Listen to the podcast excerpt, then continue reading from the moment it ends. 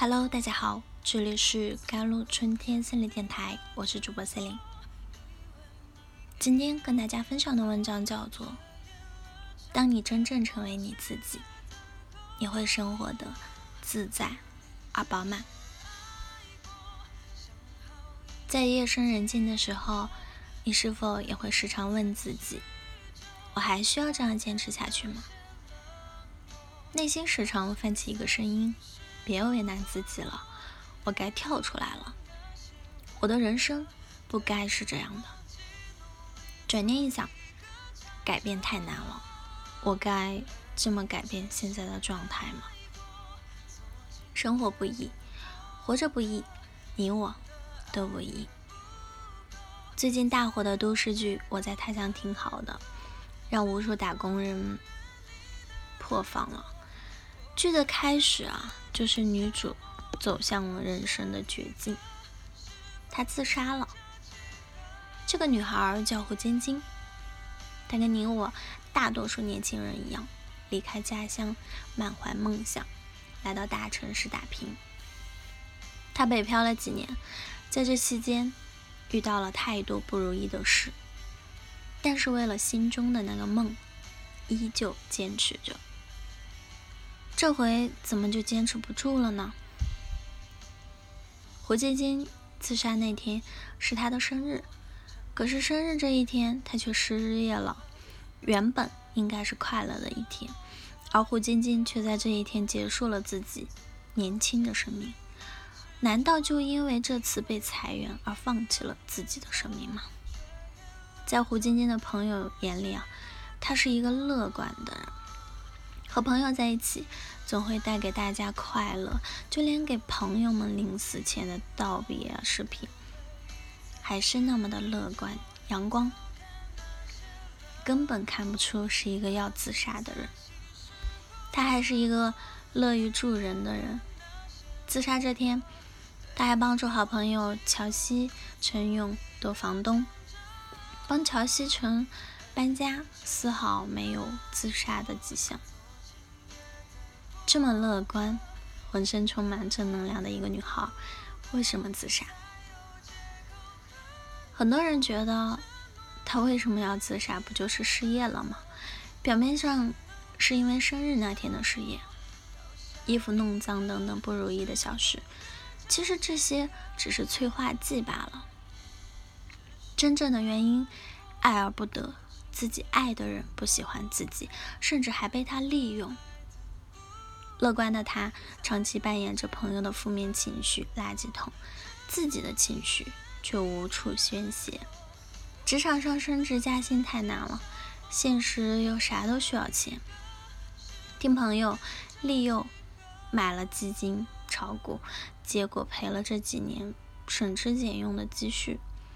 家里人觉得他在大城市赚大钱了，一有点事儿啊就找他，他说没那么多钱。家人就开骂，骂他出息了，就不要家人了。他只好网贷了三十万，补贴老家。压倒骆驼的最后一根稻草，往往是原生家庭，特别是他妈妈，跟自己北漂的女儿拿钱理直气壮的自己要看病，弟弟新房要装修，晶晶也不跟父母说自己具体赚多少钱，可能他也知道。即使说了，父母也并不会相信他，也不会原谅他或者体谅。还记得天桥上晶晶接的那通电话吗？他人生中最后的一通电话，是妈妈知道他欠钱后打电话来质问他、责怪他，让他觉得自己给自己构筑的最后一道城墙也崩塌了。我是不是抑郁了？虽然胡晶晶的案例很极端，但看到胡晶晶的经历，你是不是会看到自己的影子？你会不会也曾经问过自己：我到底哪里做的还不够好？你们为啥那么对我？我已经很努力了，为什么我总是那么倒霉？钱钱不理我，爱爱不理我，我咋那么没用呢？我是不是抑郁了？我再这样下去会不会？